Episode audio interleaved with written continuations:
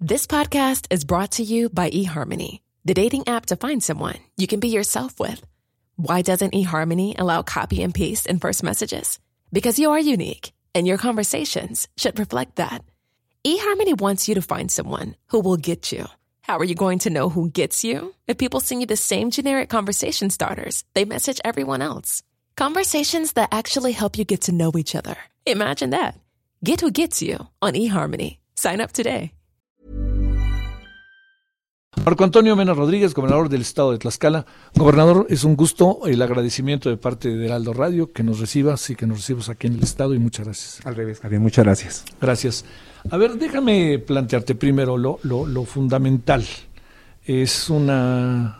Tlaxcala es un estado urbano, fundamentalmente rural. Y te pregunto, el tema de la pandemia, ¿cómo, cómo ha podido enfrentarse, tomando en cuenta, gobernador, que este, bueno, lo difícil que ha sido para todos y a lo mejor luego, como han hecho algunos análisis, ¿no? La, la pandemia tiene cara de pobreza, ¿no? Ahora estamos viendo su cara de pobreza. En Tlaxcala tomamos medidas antes de que se comenzaran a tomar en el resto del país. Por ejemplo, suspendimos clases antes de que se suspendieran en la generalidad de eh, sistema federal de, de, educación. Comenzamos a capacitar médicos antes de que se comenzara a establecer un protocolo de capacitación para el país y después comenzamos a trabajar conjuntamente con el gobierno federal, pero desde finales de febrero nosotros comenzamos a tomar medidas y eso nos ayudó.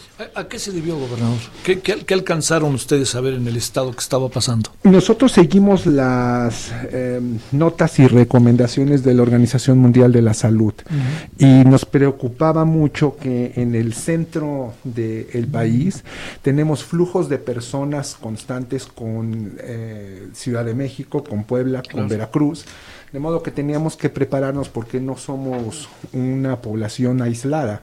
Tenemos muchísimo tránsito de mercancía, vehículos y paso de personas sí. que nos obligaba a tomar medidas adicionales. Oye, este, eh, digamos, eh, en este momento, ¿cómo se encontrarán los números en el Estado? La, me decías que la población debe andar sobre un millón cuatrocientos, ¿no?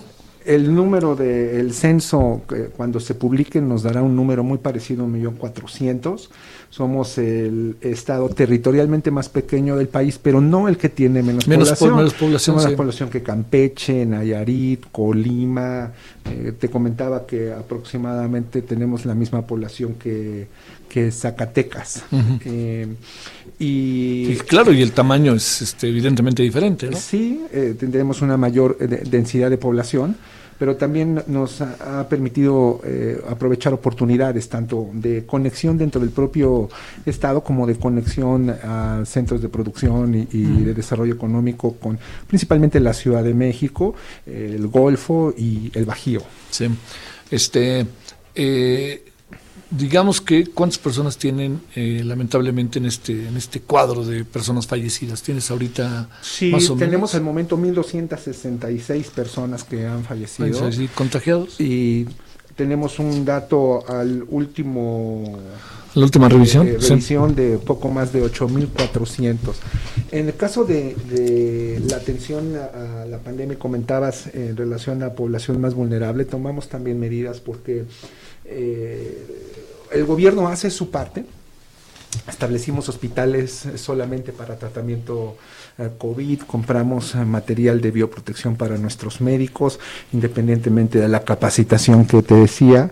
Eh, abrimos fondos para dar créditos blandos a pequeños negocios, otros apoyos económicos a empresas eh, familiares, pero hubo un segmento de la población, mujeres, que eh, viven en condiciones de vulnerabilidad, que anteriormente tenían un programa federal que sí. se llamó Prospera, uh -huh. que con la instauración de los nuevos programas federales eh, quedaron sin programa federal de, de, apoyo social y también sin Prospera. Uh -huh. Con pandemia, entonces tenían una condición sumamente grave.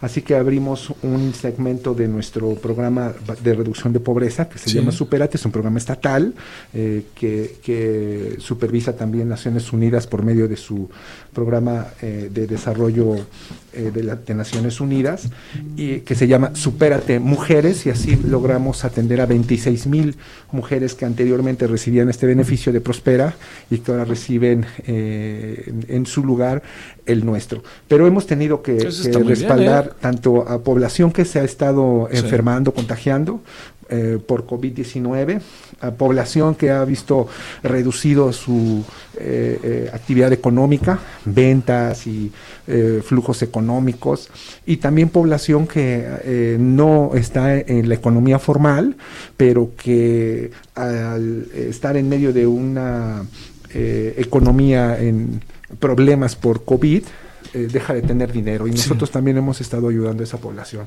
Al momento hemos, con los apoyos de gobierno, eh, eh, evitado que cerraran eh, 6.700 empleos, que son 6.700 familias pues que de otro modo no tendrían dinero. Sí, sí, sí. En este momento. Oye, y 6.700 directas, y vete a saber el proceso este indirecto de familiares, etcétera.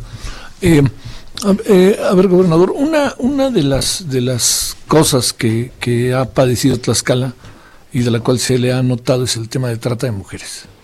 Este, eh, se han dicho muchas cosas, ¿no? De repente se ha señalado, ¿no? Incluso se llegó a señalar a políticos, ¿no? Eh, ¿qué, qué, qué tienes tú de información sobre este tema que, como sabes, es profundamente sensible, ¿no? Tlaxcala tiene un estigma en torno al tema de trata es de una personas. Buena, es una buena definición. Eh, no hay eh, una relación directa con los hechos en torno solo a Tlaxcala. Es un problema nacional sí, sí, sí. Eh, muy doloroso y muy profundo. Hay estados que tienen muchos más problemas que nosotros. Ujú. muchos de ellos eh, no han tomado medidas como nosotros, de modo que pasan inadvertidas las tragedias que ocurren en esos sitios y es un crimen que está eh, actuando en diferentes lugares de modo muy evidente. Y en el caso de Tlaxcala hemos tenido un foco que nos ha hecho mucho daño, eh, independientemente de que es un delito que por décadas ha existido en México y también por décadas no se hizo nada, Javi. Sí, no, como que hubo una toma de conciencia, me da la impresión, ¿no? Este, que fue muy importante. Hace algunos años se, se eh, eh, comenzaron a tomar medidas en, en, en mi gobierno. Eh, yo he sido eh, proactivo para detener personas y estamos trabajando bastante bien con diferentes instancias. Hemos detenido personas que tenían órdenes de aprehensión desde hace años y eh, varias de ellas ya están incluso en Estados Unidos ¿Son porque bandas, se extraditaron. ¿Son, son bandas? Sí, son bandas, hay algunas que están en el sureste, eh, tienen contacto con el centro del país, ahí eh, entre la región de Puebla y Tlaxcala tienen contacto, también en la parte de occidente, principalmente Guadalajara, en el norte, en Baja California, en Tijuana, hay un problema muy importante porque contacta eh, o tiene contacto con criminales por, eh, por, parte de Estados Unidos y esa es una delincuencia esencialmente eh, referida a explotación sexual. Hay otro tipo de trata de personas, hay varios tipos, incluso tipificados legalmente, sí. en otras partes del de país, por ejemplo, en, en, la parte del Golfo, Veracruz, Tamaulipas, hay trata de personas por explotación laboral. De modo que en, en, estas vertientes encontramos un mosaico en el país que requiere atención. Aquí nosotros hemos estado deteniendo cada vez más personas uh -huh. y tenemos eh, una buena colaboración con la unidad de inteligencia financiera para poder uh -huh. investigar cómo claro. se mueve eh, el dinero con la Fiscalía General de la República, también con el propio gobierno de Puebla, porque en la región Puebla-Tlaxcala es donde tenemos un problema claramente identificado con la Embajada de Estados Unidos y sus instancias respectivas, eh, FBI o, la Oficina de Seguridad de Estados Unidos, que ellos llaman Homeland, así como Interpol. Eh, recientemente detuvimos en un operativo a un tratante que tenía años en, eh, en fuga y con orden de aprehensión también de años y, está en, en, proceso penal en Estados Unidos. Nosotros queremos que en el caso de, de, trata de personas nuestras estadísticas sigan subiendo en número de personas detenidas involucradas claro, en este está delito. Bien. Oye, este, ¿y, ¿y, estas órdenes de aprehensión por qué no se echaban a andar? O sea, que las personas eh, eh, responsables actuaban con, con, desidia o bien esos eh, procesos entraban a un trámite tortuoso dentro de las propias instituciones. Hay en algunos estados una discusión sobre si debe existir una procuraduría o debe existir una fiscalía. Ah, en general, el público que nos escucha debería solamente para distinguir eh, las características básicas de estas instituciones, que una procuraduría depende del gobernador y una fiscalía es autónoma. Autónoma, Entonces no tiene por qué responderle al gobernador. Yo firmemente creo que debe existir eh, procuraduría en cada estado, porque todos los problemas llegan a la mesa del gobernador. Y si no se atienden adecuadamente, eh, y una persona termina eh, eh, en la calle después de haber cometido un crimen, el problema incluso de carácter social termina en manos del gobernador. Entonces, si no puede un gobernador estarle diciendo a su procuradora o a su procurador cómo va este caso, ya está en la orden de aprehensión, cómo va la, nuestro asunto ante el juez, y hay una fiscalía que se mueve de un modo eh, ni siquiera autónomo, casi hasta independiente, va a haber problemas en un Estado. Creo que eh, tenemos casos así en diferentes lugares. Está controvertido el tema, ¿eh? porque digamos, mucho de la idea es que las fiscalías ejercen su acción a través de la autonomía del poder del Ejecutivo, ¿no?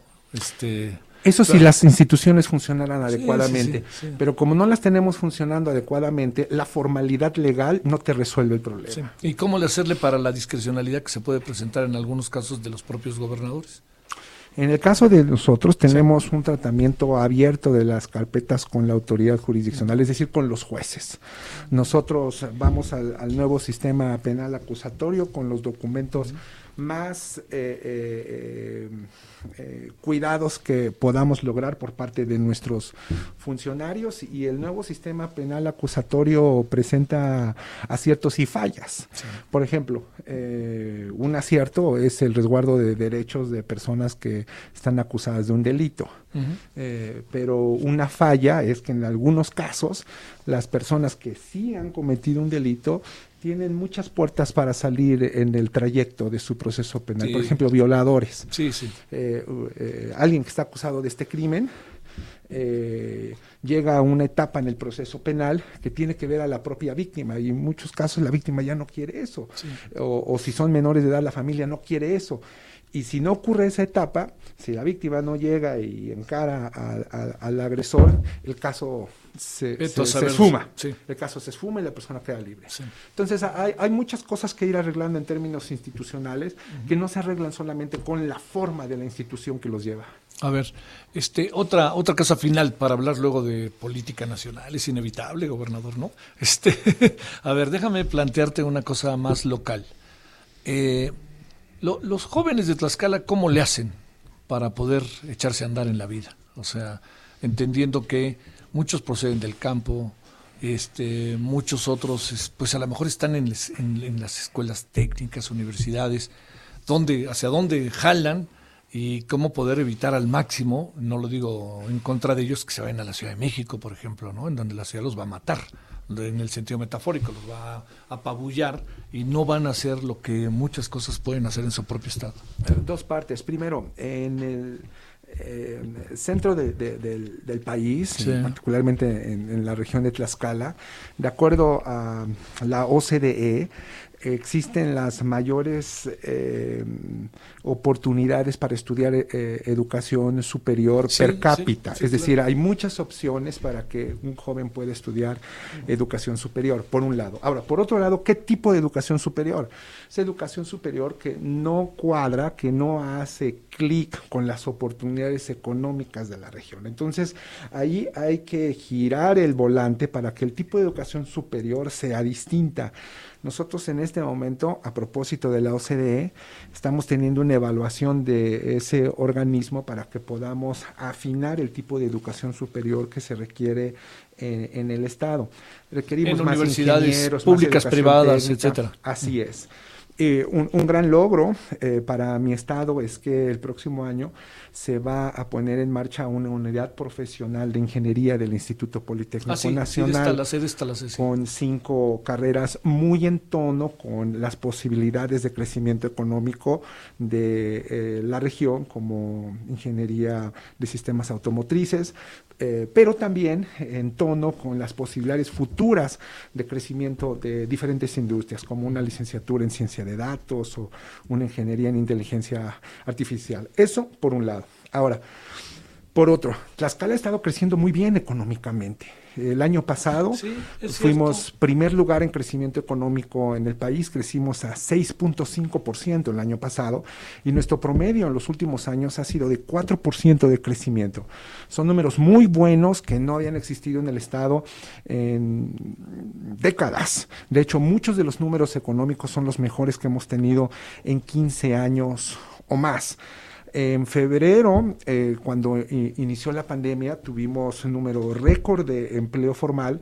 Marzo todavía creció el empleo y en agosto comenzamos a tener números positivos en empleo formal nuevamente.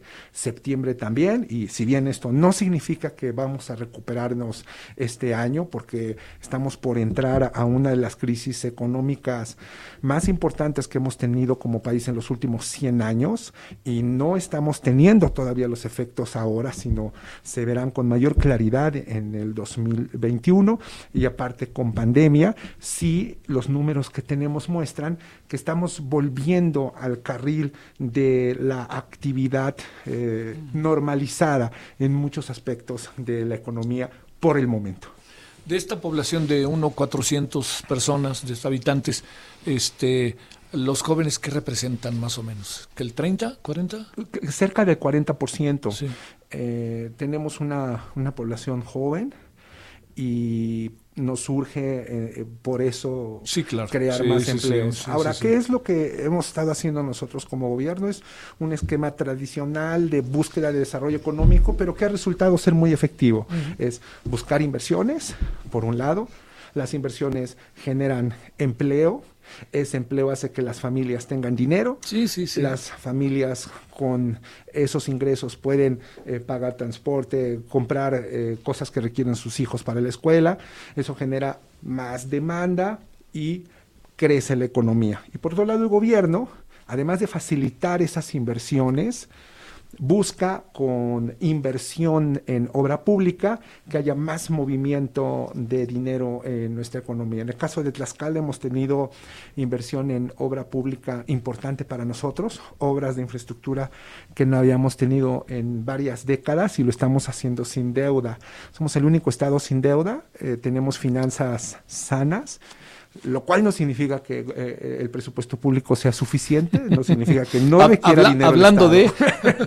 Pero eh, eh, en, en, Tlaxcala se considera sí. que un gobierno sin deuda es un gobierno responsable y así nos hemos mantenido, incluso en este año que ha habido una gran necesidad de, de invertir de modo adicional, principalmente en salud.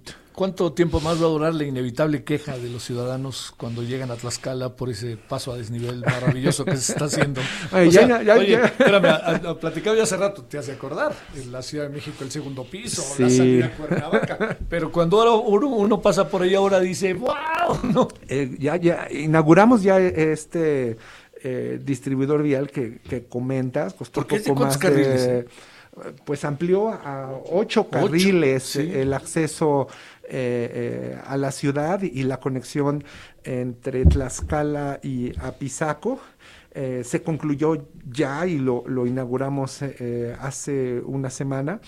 Eh, Sí, y llegando, a- llegando es, este, es, digamos, llegas al semáforo y eso es una maravilla, ¿eh? pero todavía vamos a, a- a tener obra en la carretera Tlaxcala a Pisaco los siguientes meses bien. porque vamos a, eh, y lo anunciaré próximamente con detalle, Sí. construir ahora un distribuidor carretero en la entrada de Apizaco que va a conectar a la carretera que llega, lleva a la ciudad de Huamantla en ruta a Veracruz y por otro lado Por al arco norte en ruta a Querétaro. Oye, puede ser eso de Guamantla también centro turístico, ¿no? Ahí. Eh, Huamantla es un pueblo mágico, es un lugar muy bonito. Sí, sí, sí. Y está muy cerca de la eh, eh, fábrica de Audi. Ha tenido un crecimiento muy importante en, en los últimos años. Sí. Ahora, eh, a ver, déjame plantearte algo así como, como, digamos, de estas cosas que están ahora dándose en la vida del país, ¿no? ¿El PRI tiene remedio o no tiene remedio? ¿O qué piensas del PRI? Así yo te diría, es que les pasó un trolebús, ¿qué te digo un trolebús? Les pasó un Ruta 100, ¿te acuerdas de los Ruta 100? Y los puso ahí, los, casi los pegó ahí como si fuera calcomanías en la... ¿Qué, ¿Qué has pensado? Sobre todo tomando en cuenta que, te lo planteo por varias razones, pero una muy importante es que primero no le va tan mal a los eh, gobernadores y gobernadora del PRI. Pero en este caso, este, no nos hagamos de que venimos, ¿no? Un PRD, y luego venimos de un gobernador que fue del PRI, que ahora es 4T, este, etcétera, ¿no? O sea, el PRI como tal, revivir en Tlaxcala se veía, te lo debo de decir, como muy contracorriente, ¿no? Por no decir otra cosa. A ver, ¿qué alcanzas a ver para hablar del PRI y de lo que, el alito y lo que viene, etcétera? Dos partes. Primero, sobre los partidos políticos en general. Sí. Después de la elección, el sistema de partidos de México se rompió. No eh, hubo condiciones para que pudiera seguir como cauce de agendas y de liderazgos para que pudieran ganar elecciones. Entonces, eh, por un lado, sin sistema de partidos, tenemos la necesidad de reconstruir partidos políticos porque es lo que nos permite tener eh, condiciones e instrumentos para poder ser eh, eh, democráticos, al menos eh, en, en, lo electoral. En el caso de, de, mi partido se ha venido recuperando del choque de la elección pasada y tenemos los casos de Coahuila e Hidalgo. Que eso ha pasado. Oye, ¿hablas con el presidente o no? Sí. Eh, he tenido oportunidad de platicar varias veces con él. Yo imaginaría que este es un estado que le pudiera simpatizar al presidente per se, ¿no? Yo tengo una muy buena relación con él. Yo Qué lo bueno. busqué para tener una buena relación y él bueno. reaccionó muy bien, porque como gobierno estatal es necesario que tengamos una buena relación con el gobierno federal y podamos trabajar eh, juntos. Él ha venido aquí cinco veces uh -huh. y cada vez que le he planteado a, asuntos, problemas, he tenido una respuesta eh, positiva, positiva recept con receptividad y, y, también con resolución. A ver, para cerrar, bueno, además, este, fíjate, lo te, me, hicimos un conteo, lo que pasa es que se me va de la memoria, pero un conteo de las veces que el presidente ha, ha visitado del centro hacia el sur del país. Por ejemplo, Oaxaca lleva 20 veces y ustedes 5 para el estado que pequeño es, significa algo, ¿eh? Significa algo, porque primero viene aquí antes que ir a Puebla, que ese es otro dato. Déjame preguntarte finalmente, a ver, una reflexión sobre Alianza Federalista, gobernadores. Se reunieron hoy con la secretaria de Gobernación, que yo insisto que la secretaria de Gobernación no es un florero, ¿eh? La verdad lo digo, más allá de mi, de, de, mi simpatía por ella, no es un florero, ¿eh? Está dirigiendo más tránsito del que se cree, ¿eh? Pero bueno, a ver, una reflexión sobre eso. Pues la reunión de hoy con la secretaria de Gobernación fue muy buena, fructífera. Nos reunimos los gobernadores PRI con ella y planteamos proyectos estatales, pero también la necesidad de que tengamos unidad nacional, especialmente en condiciones de pandemia, de crisis económica y eh, de elecciones el próximo año. Alianza Federalista y CONAGO. Yo creo que es una mala idea que haya grupos de gobernadores, primero, que estén en contra del gobierno federal y segundo, otro grupo de gobernadores que estén en contra de otro grupo de gobernadores. Creo que no ayuda a que podamos tener un clima estable, particularmente en estos problemas que te acabo de comentar, sí. pandemia, crisis económica sí, y elecciones. Creo que tenemos que despresurizar el entorno político para eh, evitar complicaciones adicionales. A ver si se puede en pocas palabras, este, ¿quién va a ganar el 2021? ¿Crees que Morena va en, en el voy derecho y no me Yo creo que necesitamos un balance y conforme pasen los meses podemos tener un pulso más claro.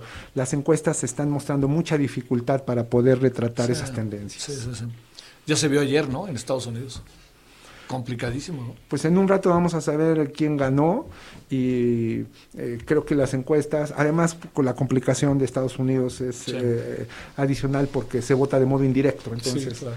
eh, hay que saber quiénes son los... ACAST powers the world's best podcasts. Here's a show that we recommend. The Real Housewives is a guilty pleasure for most, but if you're looking to not feel guilty about that pleasure, tune in to Everything Iconic with me, Danny Pellegrino, where I break down all the messy moments and behind the scenes antics of Bravo's popular franchise. And on Everything Iconic, I also interview celebrity guests like Kelly Ripa, Kiki Palmer, Drew Barrymore, Cameron Diaz, and more about their guilty pleasures, their past work, and so much more. So if you're pop culture obsessed and find yourself watching way too much reality TV like me, tune in to Everything Iconic with Danny Pellegrino wherever you listen to podcasts. ACAST helps creators launch, grow, and monetize their podcasts everywhere. ACAST.com.